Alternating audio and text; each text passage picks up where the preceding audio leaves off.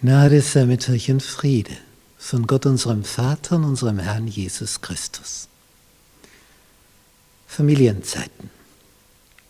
Lektion 2. Entscheidungen, die wir treffen. Unser Leben ist so voller Entscheidungen, wir merken oft gar nicht mehr, wie wir ständig entscheiden, weil es so häufig passiert, Tag für Tag gibt es viele ganz gewöhnliche Entscheidungen. Esse ich das Brot so oder mit etwas drauf? Kleine Dinge. Aber dann gibt es Entscheidungen, die beeinflussen das ganze weitere Leben. Ja, vielleicht sogar das ewige Leben. Und dann gibt es Entscheidungen, die wir bedauern. Und zwar ein Leben lang bedauern, mitunter. Weil wir die Folgen davon verspüren.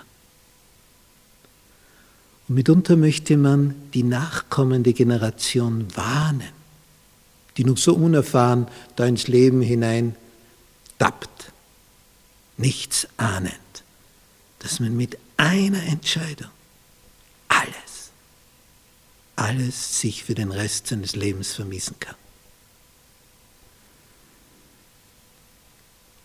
Sonntag. Willensfreiheit. Entscheidungsfreiheit.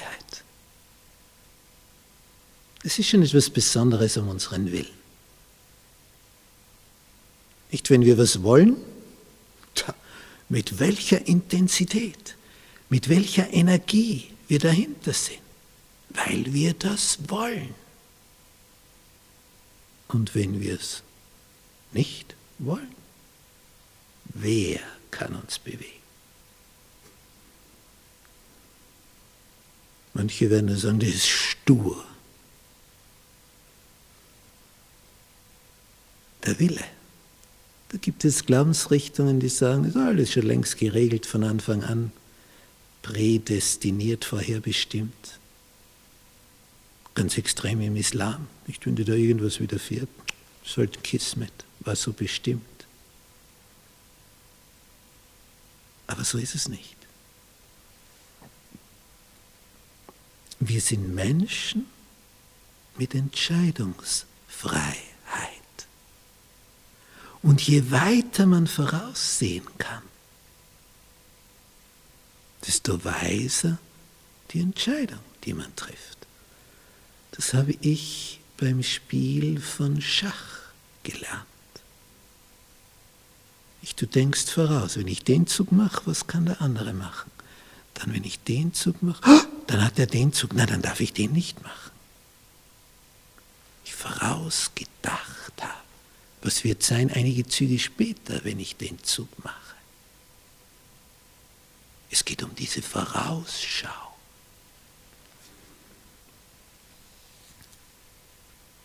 Es gibt Entscheidungen, die entscheidend sind. Ein Gelehrter fragte Jesus, was ist das wichtigste Gebot? Gute Frage.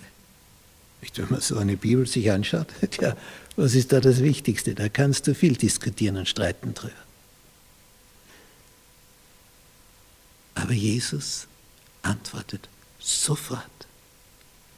Glas klar. Er sagt in Matthäus Kapitel 22, du sollst den Herrn, deinen Gott, lieben. In welcher Weise?